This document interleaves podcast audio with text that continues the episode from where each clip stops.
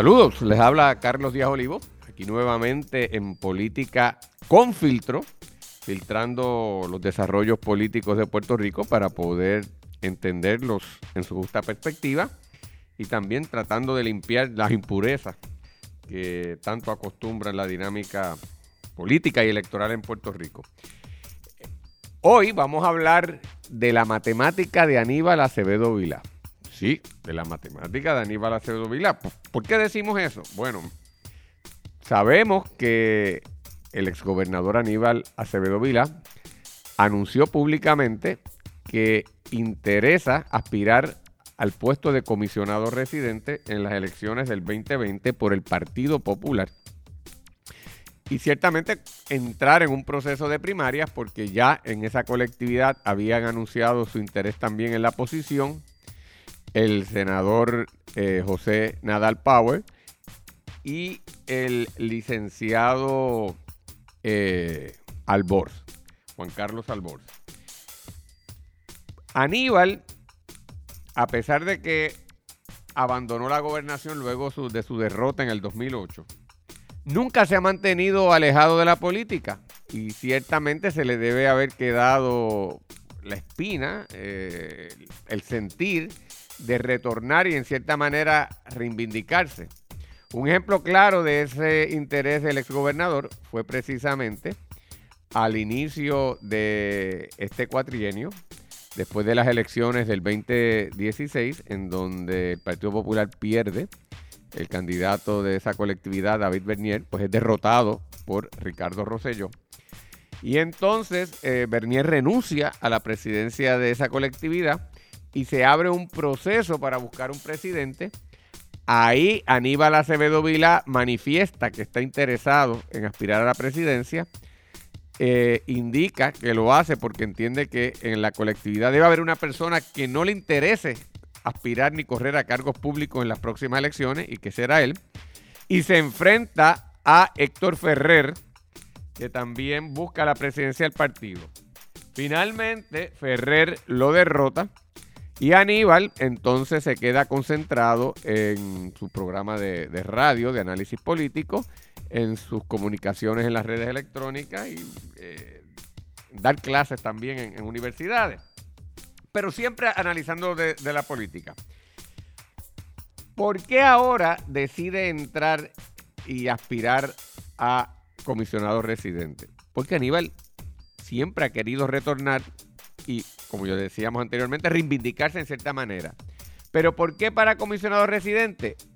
El cálculo es sencillo. Aníbal Acevedo Vila entiende que tiene las posibilidades de triunfar. Y por eso que hablábamos de las matemáticas de Aníbal Acevedo Vila. Vamos a explicarlo.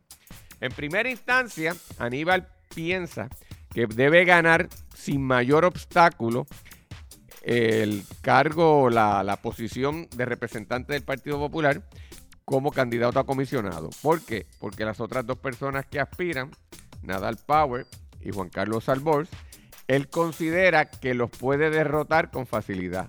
¿Por qué?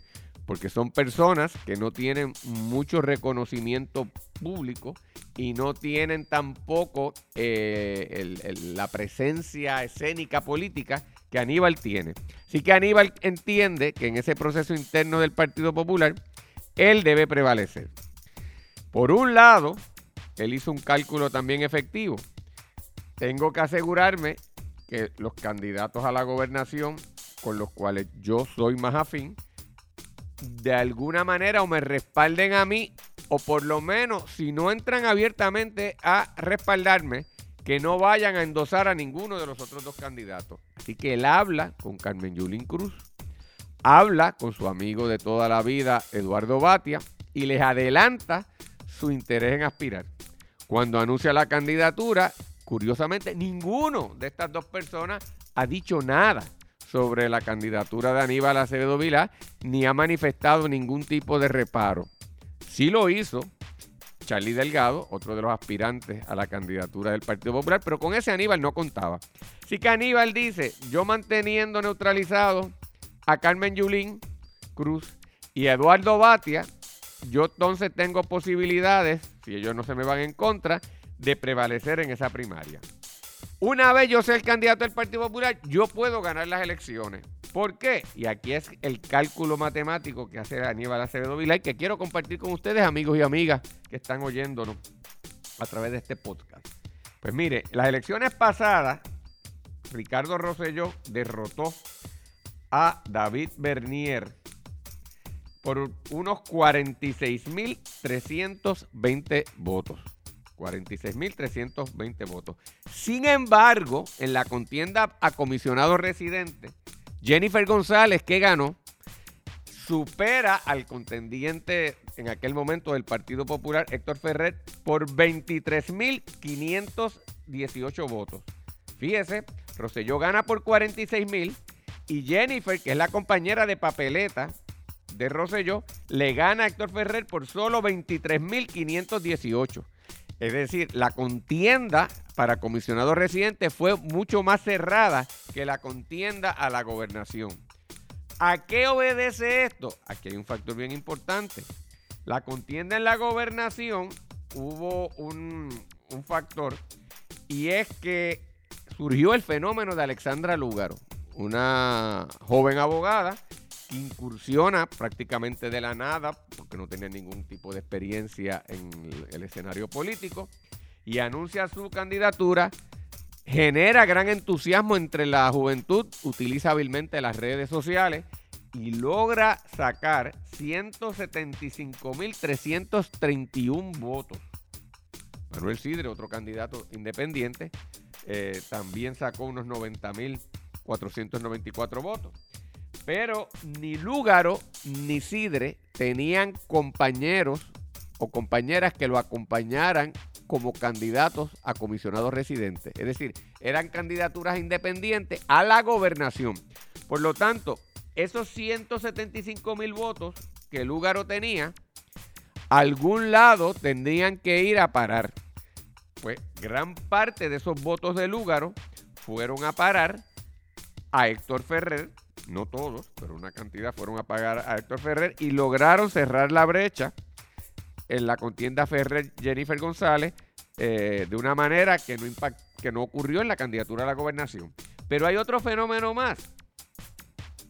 En esas elecciones pasadas participó un partido, que era el Partido de los Trabajadores, que lo encabezaba Rafael Bernabe. La candidata a comisionada residente por ese partido, María Nogales, Mariana Nogales, sacó interesantemente en esa contienda 19.033 votos. Pues ahora resulta que Nogales y Bernabe, ese partido de los trabajadores, se han alineado con Alexandra Lúgaro en formar un nuevo partido que se llama el Movimiento Victoria Ciudadana. Por consiguiente, ese movimiento y aquí es que viene la matemática electoral, esos votos que sacó Nogales, 19 mil votos, que ahora deben moverse al, movimiento Acción Ciudadana, y los votos que sacó Bernabe, eh, y algunos de los que sacó Lúgaro, Aníbal Acevedo de Avila está considerando que los puede traer hacia su candidatura. ¿Por qué? Porque si bien es cierto que ese movimiento va a postular personas para las posiciones más importantes, incluyendo la candidatura a comisionado residente, la persona que han puesto para esa posición en este partido es una persona que no es muy reconocida en la política pública. Su nombre es Zaira Jordán Conde. Es nueva en la política. De hecho, ella alega ser estadista. Es una situación aislada en el componente de Victoria Ciudadana, que tienden a ser casi todos independentistas soberanistas. Y Aníbal entiende que esa persona no va a lograr mantener los votos de ese movimiento Victoria Ciudadana y que ese componente soberanista independentista del movimiento eh, de Victoria Ciudadana, él lo puede traer a su candidatura. Así que contando con los votos del Partido Popular que tuvo Héctor Ferrer y los que logre mover de ese movimiento eh, de Victoria Ciudadana hacia su candidatura, él entiende que podría entonces prevalecer sobre Jennifer González. Esa es la matemática que está haciendo Aníbal Acevedo. Pierde de vista Aníbal dos cosas. Que Héctor Ferrer logró atraer una cantidad significativa de los votos que Sidre sacó para la candidatura a gobernador. Desde Sidre sacó 90 mil votos. Pero como no tenía candidatos a comisionado residente, los 90 mil votos de Sidre para comisionado residente se dividieron entre Jennifer González y Héctor Ferrer. Porque Héctor Ferrer a Sidre, que era una persona mucho más conservadora, y, gran parte de esos 90 mil votos eran de estadistas que no querían votar por Rosselló, porque probablemente estaban identificados con Pierluisi en la contienda anterior, eh, se dividieron entre Jennifer y Héctor Ferrer. Ahora, lo que no está viendo en esta matemática es que probablemente esos votos de Sidre que votaron por Héctor Ferrer, si el candidato por el Partido Popular es Aníbal, difícilmente se mantengan votando por el candidato del Partido Popular y posiblemente fluyan hacia Jennifer González. En otras palabras, y aquí es que viene lo determinante en este análisis, la candidatura de Aníbal Acevedo Vila tiene un efecto polarizante. Porque si bien es cierto que va a ser atractiva los votos independentistas y soberanistas y tal vez los pueda atraer hacia la papeleta del Partido Popular, a la misma vez va a haber unos votos más conservadores, estadistas, eh, que aunque tal vez no sean militantes del Partido No Progresista, pues no, no, no simpatizan con la independencia ni con la soberanía, que si es Aníbal Acevedo Vila el que está, no van a votar por él y acabarían votando por Jennifer González. Y en ese sentido, catapultando la victoria del Partido No Progresista en esa posición y cuidados impactando también la gobernación. En otras palabras, la presencia de Aníbal Acevedo Vila en la papeleta del Partido Popular va a tener repercusiones mayores en la dinámica electoral de Puerto Rico y cómo van a votar los electores puertorriqueños y puertorriqueñas. En ese sentido, a Eduardo Batia y a Carmen Yulín Cruz y a Charlie Delgado, que son los tres candidatos principales a la gobernación por el Partido Popular, más le vale que asuman una posición con respecto a la candidatura de Aníbal Acevedo Vilá porque la candidatura de Aníbal Acevedo Vila va a polarizar las cosas y puede ser determinante en su triunfo o su derrota. Desde el punto de vista de Eduardo Batia, que es una persona que puede ser aceptable para muchas personas que de ordinario votan por el PNP, porque Eduardo Batia también es una persona relativamente conservadora y proamericana. Si coloca como compañero a Aníbal Acevedo Vila en su candidatura, automáticamente ese voto flotante eh, conservador que podría inclinarse con Batia en una elección contra Pierluisi, lo va a alinear con Pierluisi y el PNP va a ganar. Carmen Yulín pudiera con Batia, eh, perdón, con, Eduardo, eh, debo decir, con Aníbal Acevedo Vila, consolidar el voto soberanista, pero nuevamente enajena el voto conservador y lo alinea con Pedro Pierluisi y el PNP.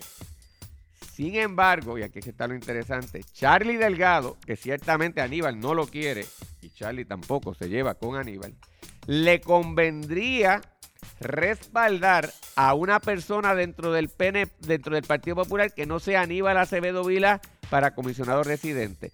Probablemente José Nadal Power.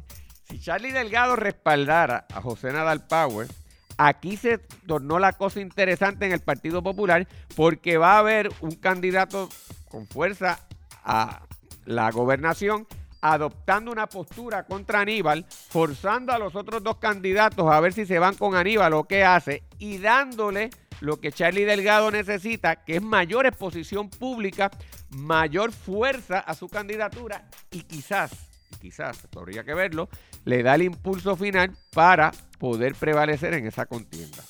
Así que, en otras palabras, y para redondear el análisis, Aníbal Acevedo Vila, al incursionar como comisionado residente, ha cambiado la contienda electoral, la matemática del proceso y le conviene a los candidatos de esa colectividad asumir posiciones con respecto a su candidatura.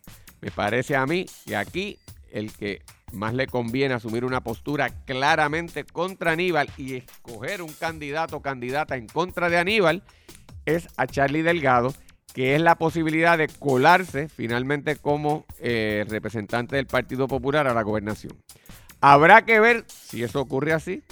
Habrá que ver si Eduardo Batia se atreve a asumir posición y habrá que ver finalmente cómo Carmen Yulín la juega. Así que esto se pone interesante. Amigos y amigas, pues hemos llegado a la parte final de nuestro análisis en política sin filtro y será entonces hasta la próxima semana.